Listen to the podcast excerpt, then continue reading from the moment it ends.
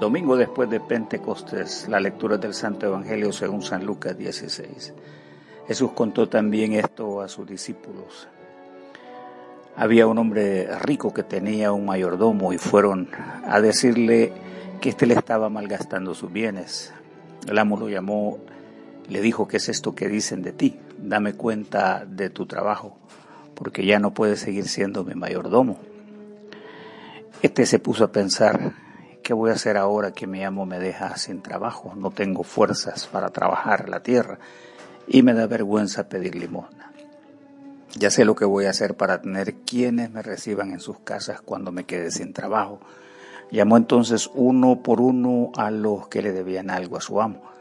Al primero le preguntó cuánto le debes a mi señor.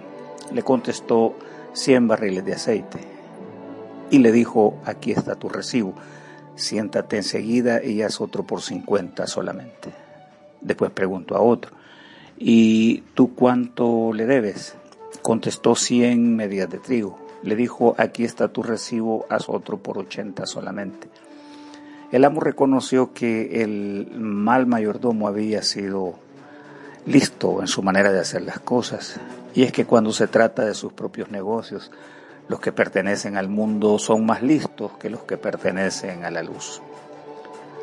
Les aconsejo que usen las falsas riquezas de este mundo para ganarse amigos, para que cuando las riquezas se acaben, haya quien los reciba a ustedes en las viviendas eternas. El que se porta honradamente en lo poco también se porta honradamente en lo mucho. El que no tiene honradez en lo poco tampoco lo tiene en mucho. De manera que si con las falsas riquezas de este mundo ustedes no se portan honradamente, ¿quién les confiará las verdaderas riquezas? Y si se portan honradamente con lo ajeno, ¿quién les dará lo que les pertenece? Ningún sirviente puede servir a dos amos porque odiará a uno y querrá al otro, o será fiel a uno y despreciará al otro. No se puede servir a Dios y a la riqueza. Esta es la palabra del Señor. Jesús, fidelidad y buena mayordomía. Jesús recuerda que debemos rendir cuenta de nuestro servicio. El Evangelio extiende su didáctica y arriba al terreno de la mayordomía o al gobierno de la economía en bien de la casa. Este pasaje involucra un tema a menudo controversial, el manejo de las finanzas y el rendimiento de cuentas. Las declaraciones del maestro ofrecen luz sobre el particular y nos conduce por el camino de la integridad, fidelidad y actitud apropiada respecto del dinero. El personaje que posee la riqueza demanda una explicación por los rumores que algo de verdad tienen sobre la conducta del administrador, quien ha estado malversando los recursos y viviendo en derroche según se deduce del escrito. La figura del mayordomo es una pieza lúdica que nos muestra cuál debe ser nuestra actitud apropiada respecto a la administración del dinero y los bienes de intercambio. Es convocado a rendir cuentas y hallado responsable de desfalco y por lo tanto despedido. Para nada este pasaje trata de justificar el enriquecimiento ilícito, sus maniobras para solventar situaciones fraudulentas así como crímenes administrativos de desvío de activos y actos involucrados o vinculados a desfalco. Sus acciones corrompidas tendrán su retribución sin lugar a duda. Es importante aclarar la postura de Jesús sobre el dinero, que es un instrumento que puede hacer mucho bien. Sin embargo, al apoderarse del corazón del hombre, este provoca daños profundos al prójimo. Así, la sola intención de acumular riquezas provoca tentación y un cúmulo de deseos insanos que pueden conducir al hombre a la ruina y condenación. La sanción apostólica dice, porque el amor al dinero es raíz de toda clase de males, y hay quienes por codicia se han desviado de la fe y se han causado terribles sufrimientos. Esta postura jamás ha cambiado en la Escritura aunque hoy en día muchos mercaderes de la fe tratan de configurar ese extraño evangelio al que identificamos peligrosamente como el evangelio de la prosperidad y que, según el apóstol afirma, ha propiciado la ruina de muchos. yéndose tras el Dios de este siglo, amando sus riquezas y valiéndose de la fuerza de los más necesitados. Además, el texto nos da un aviso en el sentido que nuestros actos de servicio también serán sometidos a evaluación, requiriendo este rendimiento de cuentas. Así, el mismo nos ha advertido, pues Dios los juzgará de la misma manera que ustedes juzguen a otros y con la misma medida con que ustedes den a otros. Dios les dará a ustedes. En tal sentido, hermanos, nuestras acciones hechas con integridad serán fielmente reconocidas por Dios, mientras las acciones erradas y cegadas por la codicia y el ilícito también recibirán retribución de la justicia terrena y aplicada al reino de Dios, también no quedará sin su respectiva respuesta. Jesús y la actitud correcta frente a las riquezas. El propietario terrenal de los bienes se entera de la maniobra audaz realizada por el administrador, quien utiliza los recursos que no le pertenecen. Esto llama su atención y admiración y el amo sonríe irónicamente al enterarse de la astucia del hombre de cómo actúa con la riqueza ajena. Eso se añade la acción picaresca, audaz del hombre para pasar de los bienes materiales al bien humano de la amistad. Es consciente que hay cosas que el dinero no puede hacer, pero los amigos a quienes se les ha hecho favores podrán resarcirlos en un momento oportuno. Es acá donde ocurre el quiebre y separa al hijo de la luz con los hijos de las tinieblas. Esta distinción es pronunciada en la sanción apostólica cuando afirma no se unan ustedes en eh, un mismo yugo con los que no creen, porque ¿qué tienen en común la justicia con la injusticia? ¿O cómo puede la luz ser compañera de la oscuridad? No puede haber armonía entre Cristo y las ganancias, ni entre un creyente y un incrédulo. Ya que el mayordomo desleal usa recursos que no le pertenecen, está vacío de cualquier mérito y no se puede aplaudir su actuación. También las fortunas tienen en la mayoría de los casos origen oscuro, inicuo. Y para nosotros es algo desconocido. Alcanzamos a ver su grandeza, pero ignoramos las causas de cómo se formaron, aunque hoy les vemos en su esplendor.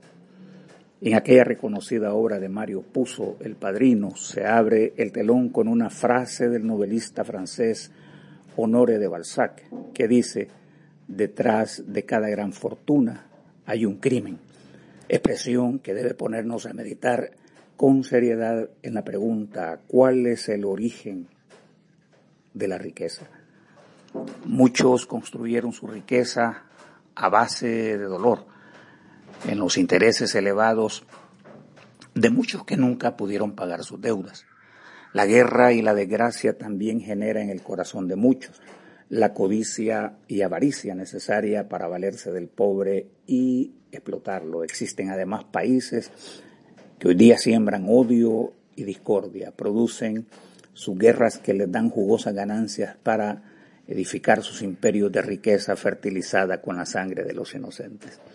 Con lamento identificamos también que la Iglesia ha convertido su misión en verdaderas empresas multinacionales y millonarias, gestionadas con un pragmatismo mundano que domina la comisión que una vez estuvo asentada en el corazón del hombre bajo la orden del Evangelio, pero hoy descansa tras oficinas y escritorios de lujo y cometen el error de desoír la voz de Jesús y atender ahora las cifras, las estadísticas y la orden de los hombres. En la conversación con el joven rico, Jesús habla de una opción estremecedora a quienes poseen riqueza. Una cosa te hace falta. Anda, vende todo lo que tienes y dáselo a los pobres y tendrás tesoro en el cielo. Luego, ven y me sigues.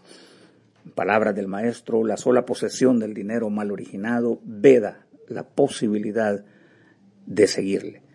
Por el otro lado, sabemos que los hijos de la luz, su honestidad, rectitud, sinceridad les dificulta actuar con ese libertinaje y tomar atajos que riñen con la verdad, con la integridad y armonía demandada por su Señor. Jesús y el propósito de la riqueza para el pobre. Un elemento innegable de la pericopa es la cercanía con el prójimo. Dar al pobre y al necesitado carece enteramente de religión, o sea, el mínimo de humanidad nos hace llegar a la necesidad por pequeña que sea. Las riquezas tienen la finalidad de mostrar cuánta ayuda y generosidad debemos al prójimo.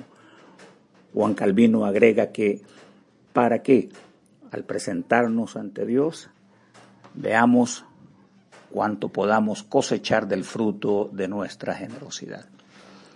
Eso nos aclara los límites entre confiar y demostrar lealtad a Dios en contraste con la poderosa riqueza de este mundo. Con seguridad quien se encarga del pobre gozará de la simpatía y de amigos a la hora de dificultad cuando las cosas, cosas marchen mal y sea visitado por la desgracia, ya que el poder de la riqueza tiene también sus lados débiles y continúa siendo un nervio contaminado por la bacteria maligna de la destrucción. Dar al pobre como lo propone el escritor sagrado, es equivalente a compartir el bien de Dios, quien ha prometido recompensar esta elevada demanda celestial. Quien le da al pobre, le da prestado a Dios, y Él le recompensará por su buena obra. Y prosigue, al que ayuda al pobre, nada le faltará, pero el que niega su ayuda, mucho se le maldecirá. En otras palabras, quienes prestan su ayuda al necesitado gozan de la simpatía y el favor del Creador, dador de la vida eterna. El profeta alimenta esta idea importante a cada generación.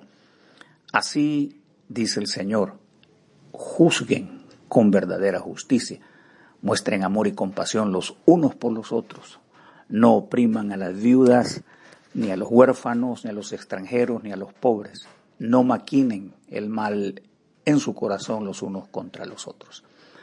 Estar del lado del pobre es apropiarnos de la bondad de Dios.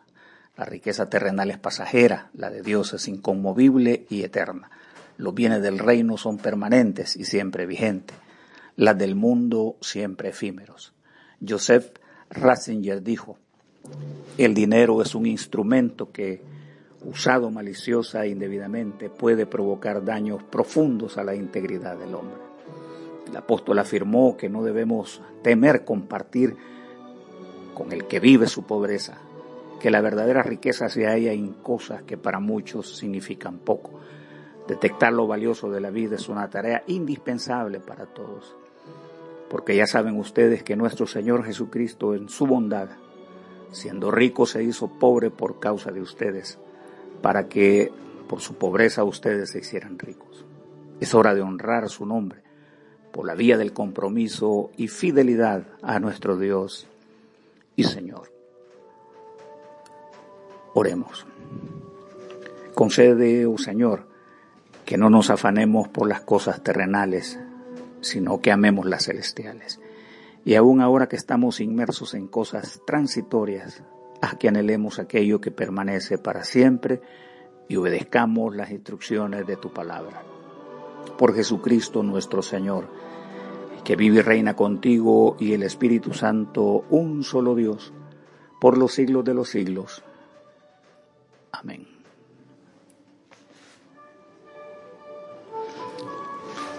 Y que la bendición de Dios Todopoderoso, Padre, Hijo y Espíritu Santo, descienda sobre vosotros y os acompañe siempre. Amén.